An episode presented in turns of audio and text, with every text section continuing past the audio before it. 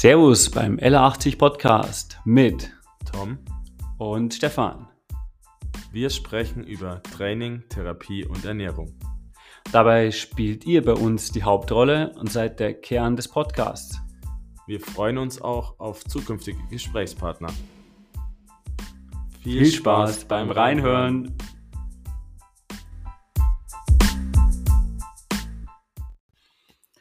Servus heute beim L80 Podcast. Heute etwas später. Tom und ich sitzen hier um 22.10 Uhr. Nicht natürlich im L80. So.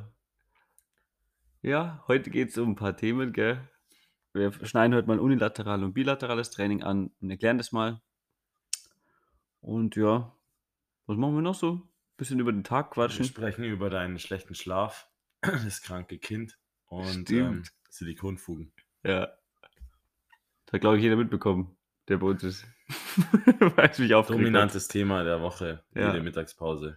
Diese. Silikonfugen, ja, Silikonfugen, Gott. Er hat das entdeckt, äh, gemacht. Also Silikonfugen sind furchtbar. Also wenn man sie erneuern muss. Ziehen sind echt so schön, aber dieses Zeug rausbekommen, gell? Zum Glück hast du kompetente Hilfe von Karl Mieler bekommen. Richtig. M&M Gebäudetechnik. Das war jetzt Werbung für die, oder? Ja, unbezahlte Werbung. Unbezahlte Werbung. Ja. Was hast du so gemacht die Woche? Ähm, ich bin beim Radfahren sehr oft nass geworden und Mm. ich habe heute final meine Winterreifen demontiert und Sommerreifen aufs Auto draufgezogen. Ähm, jetzt kann das Wetter schön werden. Ich wollte gerade sagen, bist aber positiv bestimmt. Ja, klar. Es schaut immer noch nicht so perfekt aus. Ja, Wetter war auch so ein Thema, gell, in der letzten Woche. Es war auch nicht so. Regen ist ja okay, aber es ist halt auch saukalt. Also Ja. darf bergauf gehen, vor allem jetzt auch fürs Uferlos. Wäre schön für die Veranstalter, wenn, wenn das nicht komplett verregnet wird. Bester Witz oder die Woche war, ach, es regnet, stimmt, ist uferlos. Kam nicht von mir, der Witz. Ja, nicht von dir. nee. Ja. Nee, gehst du mal hin? Ich habe es auf jeden Fall vor, ja. Ähm, ich wollte am Sonntag mal drüber schauen, übers Gelände. Mhm. Ich habe mir das Programm in der Tat noch nicht so genau angeschaut, aber nächste Woche, Donnerstag bis Sonntag, sind nochmal vier Tage, wo ich tendenziell Zeit habe, dorthin zu schauen. Und wenn das Wetter mitspielt, schaue ich auf jeden Fall auch noch ein zweites und drittes Mal hin. Hm? Ja. Ja, ich schaue eher auch spontan hin. Wird auch nichts geplant direkt, aber ja, mal schauen. Ja. ja, bei mir war genau, weil die Kleine jetzt krank mit Fieber. Deswegen meine Nächte nicht so gut. Ja, ist irgendwie mit Arbeit dann doch ein bisschen zart, muss man sagen. Deswegen haben wir auch den Podcast erst jetzt aufgenommen, weil wir eigentlich auch mit diese Woche sehr viel Arbeit, gell, so gerade so durchgekommen Ja, schlecht koordiniert, schlecht sind. koordiniert. Ja, Freitag 22 Uhr, Nachtzulage, 500 Prozent haben wir gesagt, gell. 100% Zulage, ja. Ich habe dir Nippon mitgebracht. du hast gesagt, du isst es nicht. Aber na, Und wenigstens. ein alkoholfreies Helles mit Kratze, Hals als ähm, Mhm. Ja, dann klingen wir heute viel besser. ja. Nee, eigentlich sonst, gell, gute Woche war das an sich. Viel Arbeit, viele coole Leute da, viele interessante Themen, gell. Und da sind wir zwei auch auf das Thema eigentlich gekommen, so ein bisschen bilateral und unilateral. Mm, Dann haben wir mehr Leute auch gefragt, was wir eigentlich, also ich glaube, dass sich manche Leute überhaupt die Frage stellen, wir geben ihnen einfach irgendwelche Übungen, gell, und die machen ja. Was natürlich angepasst sein soll auf ihre äh, Zielsystematik. Aber ich glaube, dass der Schnitt der Leute nicht weiß, was unilateral oder bilateral ist. Hm, Vielleicht als einseitig oder beidseitig Ja, genau. im Kopf Ja. abgespeichert und spielt aber auch jetzt auf der Konsumentenseite nicht so die Riesenrolle. Also vielleicht tut man sich bei unilateralen Sachen oftmals ein bisschen schwerer von der Koordination, aber ansonsten glaube Ja. ich, wird es auch nicht so stark hinterfragt. Also Die, also mir haben mehr Leute auch gesagt, wenn wir manchmal reden über Training, gell, verstehen die überhaupt nicht im Podcast, was wir reden. Das war ganz interessant auch, weil es hören ja doch immer recht viele zu. Und das bekam ich dann das Feedback von schon drei, vier Leuten so, was ist denn genau das? Und was ist denn Konzentrik? ich glaube, das liegt vor allem daran, dass du dich so kompliziert ausdrückst. ja, ich glaube auch, ja. Ja. Sollte aufhören damit, ja. Ich sollte es einfach nur positiv gestalten und einfach nur sagen, mach weiter. Genau, mach weiter. Schön schaut's aus. Schön schaut's aus. Ähm, ja, das Thema unilateral vielleicht als Beispiel mal, damit die Leute verstehen, was es ist. Ähm, zum Gegenteil, bilateral, also Uni ist immer im Grunde einseitig. Das stimmt einmal und es geht einmal auch um die Extremitäten, also zum Beispiel Arme, Beine. Was haben wir noch für Extremitäten? Indirekter Halt vielleicht, ja. Der Hals wie bei der Schildkröte, ja. Richtig. Alles, was aus dem Panzer rausschaut. Also dann, wenn ein Arm praktisch arbeitet alleine ja, und eine Übung macht, dann ist es unilateral. Und wenn wir jetzt zum Beispiel das einfachste hier nehmen, ist, wenn du stehst und einfach nur einen Press mit einer Kettlebell machst nach oben, wäre es unilateral. Mache ich es mit beiden Armen gleichzeitig oder auch abwechselnd, ist es tatsächlich bilateral. Ja, beide Extremitäten arbeiten praktisch zusammen. Und im Wechsel ist dann auch bilateral. Mhm. Mhm. Cool, Schön. gell? Ja, mega. Man kann es natürlich noch differenzieren dann zwischen, ganz wichtig, ja, dem Thema, wenn du jetzt zum Beispiel eine Kniebeuge hast, ja, dann bist du in einem symmetrischen, bilateralen Konzept. Also beide Beine machen das Gleiche. Und in einem Ausfallschritt bist du aber in einem asymmetrischen, ja, bilateralen Konzept. Also beide Beine machen eine Bewegung zusammen, aber sind praktisch geteilt. Genau. Grundsätzlich ist so ein Step-Up zum Beispiel auch noch eine unilaterale Übung. Ja. Ja, wenn ich also nur ein Bein hochziehe, ja, aktiv, könnte ich mit dem Kabelzug verbinden, ja, oder könnte ich mit dem Tube verbinden, oder könnte ich auch mit Gewicht verbinden, oben könnte man draufdrücken. Ähm, ich sag mal, du bist jetzt eher so der, der Vertreter der, der bilateralen Seite, oder der Seiten. Ja, ich sag mal so, mein, mein eigenes Training findet viel bilateral statt. Es gibt schon auch unilaterale Übungen wie einen Lattzug an einem Kabelzug, den ich unilateral ausführe, oder ein Seitheben am Kabelzug oder solche Dinge. Aber das meiste im klassischen Kraftsport, die ganzen Grundübungen mit der Langhantel sind alle ähm, bilateral im Mhm. Regelfall. Außer man sucht sich halt äh, ganz bewusst unilaterale Varianten aus. Also Genau. einarmiges Drücken mit der Langhantel über Kopf. In der Mitte gegriffen. Möglich. Ha- Jetzt vielleicht mit der Langhantel Überkopf drücken nicht das optimale Beispiel, aber ähm, gibt bestimmt Möglichkeiten. Auf jeden Fall koordinativ einen hohen Anspruch. Ja, Ja. logisch. Äh, mit Langer könnte man sonst sehr gut arbeiten, wenn die natürlich ähm, eingebaut ist. Ja, in so einer Tiber Ja, Ruder zum Beispiel, Halterung. wie heißt, es hat einen anderen Namen, gell? Wenn das an der Wand ist. Langhantelaufnahme würde ich Langhantelaufnahme sagen. ich ist am nicht, wie's- wie's Ja, es hat heißt. irgendeinen speziellen Namen, ich weiß es gerade auch nicht mehr. Steht sogar drauf auf dem, auf dem Tool, was wir haben. Ähm, ja, bilateral hat ja total den Vorteil von eigentlich schon mehr Muskulaturaufbau, muss man sagen. Wir Zeitersparnis, man muss nicht links und rechts einzeln trainieren. ja, kann man so sagen, genau. Ähm, was sind sonst Faktoren noch bei bilateralem Training? Hm. Du kannst auf jeden Fall schwerere Lasten auch bewegen. Das ist auf jeden Fall einfacher. Ein Vorteil ist wirklich, also wenn, wenn du auch athletisches Training jetzt nimmst, sagen wir mal auch äh, kombiniert für Fußballer, Volleyballer oder sonstiges, da ma mache ich das eigentlich meistens so, ich mische das. Weil Sportartspezifisches ist eher unilaterales Arbeiten, ja? Ja. Weil jetzt, wenn jemand abspringt, dann springt der zwar beim Volleyball schon mit beiden Beinen, ja. Aber ähm, im Grunde ist es so, wenn der auch anläuft oder sowas, ja, hast du eher unilaterale Arbeit. Ja. Außer er springt da wie so ein Frosch übers Ja. Spielfeld, ja. Oder mit Leichtathletik wieder, gell? Auch Übertrag. Gibt es immer die große Thematik, wenn du Übungen überhaupt machst, was haben die für einen Übertrag dann in, der, in die Sportart hinein? Das finde ich immer ganz interessant. Ja, vielleicht so Grundlagen, Muskulatur und Co. Aufbau, vielleicht muss nicht sportartspezifisch stattfinden, aber dann sollte man schon irgendwann spezialisieren, dass man sieht, ist es jetzt ein Leichtathlet Mhm. oder ist es Kugelstoßer oder was, was auch ja, immer. genau. Ja. Allein schon von dem, was, welche Muskulatur man Ja. fördert. Ja. Aber bei dem Thema von, von unilateral und bilateral hat halt die unilaterale Arbeit hat eigentlich einen höheren Input aufs Gehirn. Also der Kraftzuwachs ist tatsächlich höher als eigentlich bei bilateralem Training. Wobei aber der, äh, die, die Thematik der Masse, die ich bewegen kann, äh, ist halt natürlich deutlich niedriger. Ja. Ja. Wir haben es viel unilateral noch im Schmerzbereich. Das ist eigentlich ganz interessant. Also wenn man jetzt gerade ähm, rückenthematisch was nimmt, ja, wir können immer auf einer Seite muskulär arbeiten. Und ähm, da die tonisiert, also an, anspannt und ähm, zum Beispiel mehr durchblutet, entspannt auch die andere Seite.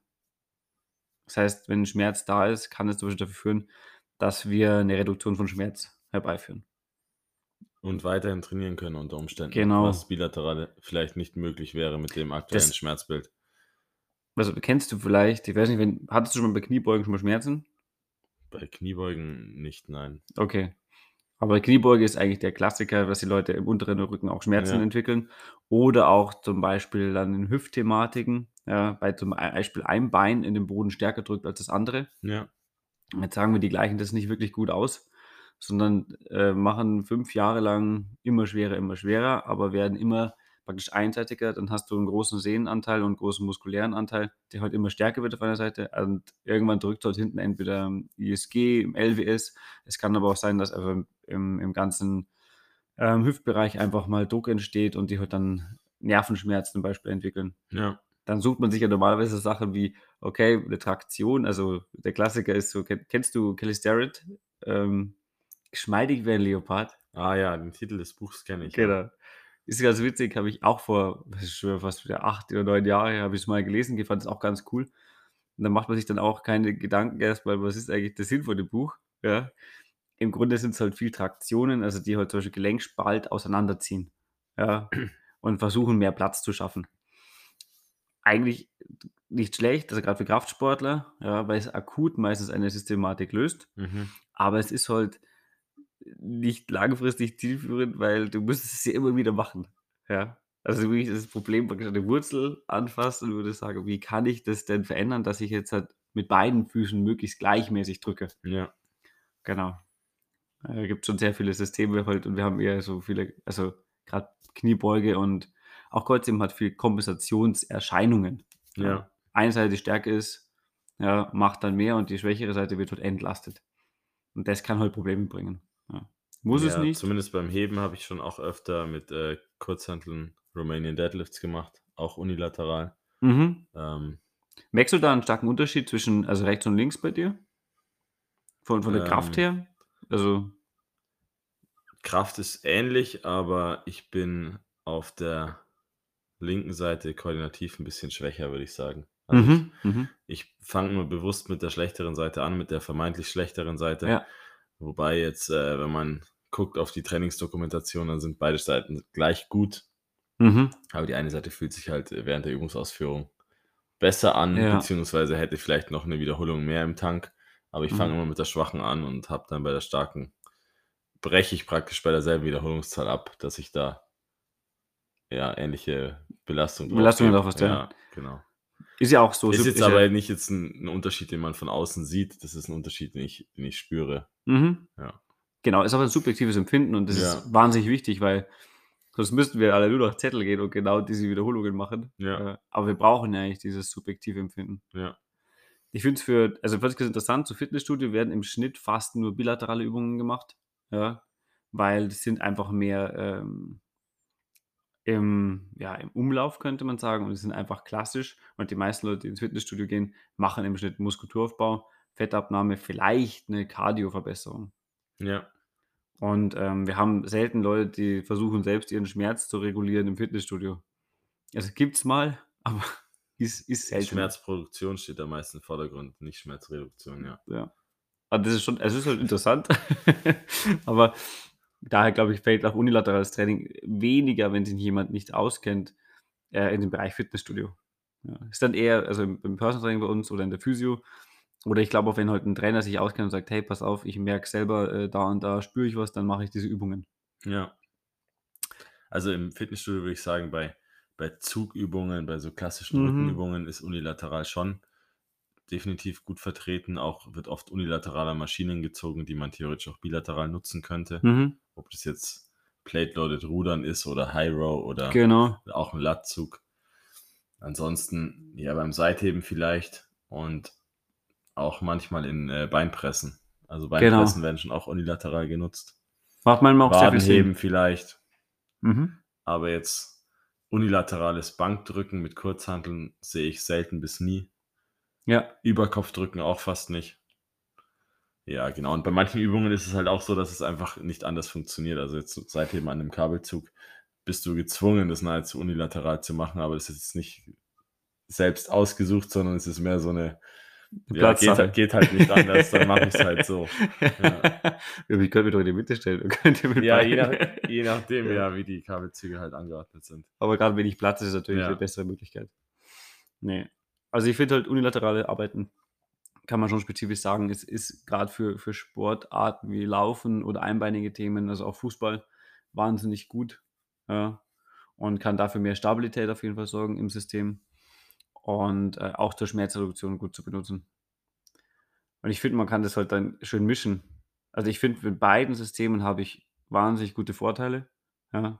Und es wird eigentlich erst ein Nachteil, wenn ich über das, was ich tue, zum Beispiel wirklich Probleme entwickle, aber mir dann keine Gedanken mache, ob ich was ändern sollte.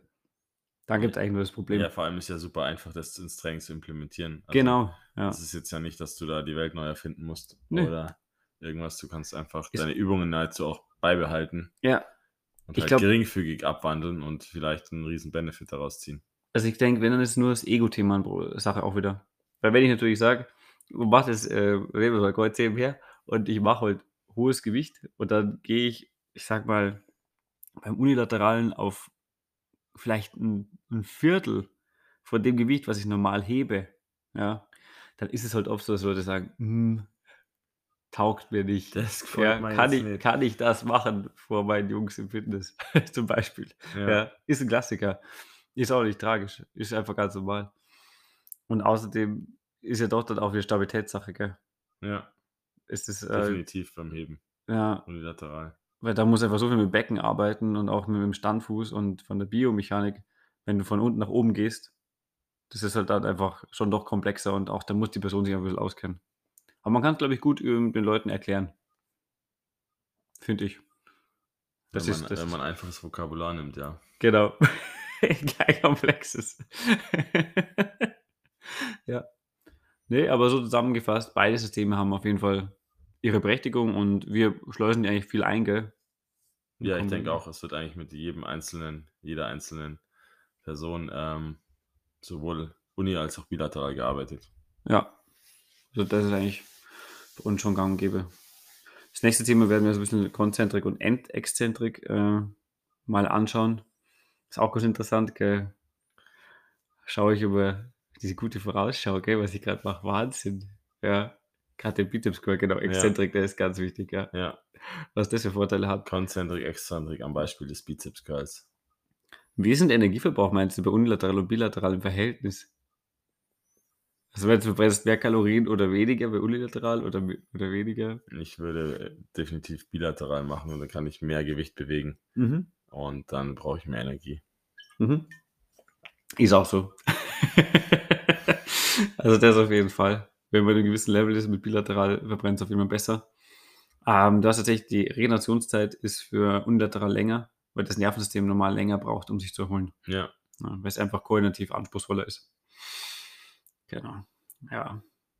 Ich überlege gerade, ob wir noch ein cooles Beispiel bringen können, aber für Leute selber. Hm. Unilaterales Training ist alltagsnah, weil man kann den Kasten mhm. Bier nicht so nah am Körper hochheben wie die Stange im Training. Richtig, sehr gut. Oder zum Beispiel kein Mensch, wenn jetzt der Cap oder irgendwas runterfällt, was leicht ist, bückt sich niemand und nimmt mit zwei Händen die Cap hoch. Ja, knapp am Körper da. Sondern jeder geht mit einem Arm runter und geht vielleicht diagonal. Genau. Ja, dafür nutzen wir das. So machen wir es. Mhm. Schönes Wochenende euch und bis zum nächsten Mal. Bis dann. Macht es gut. Ciao.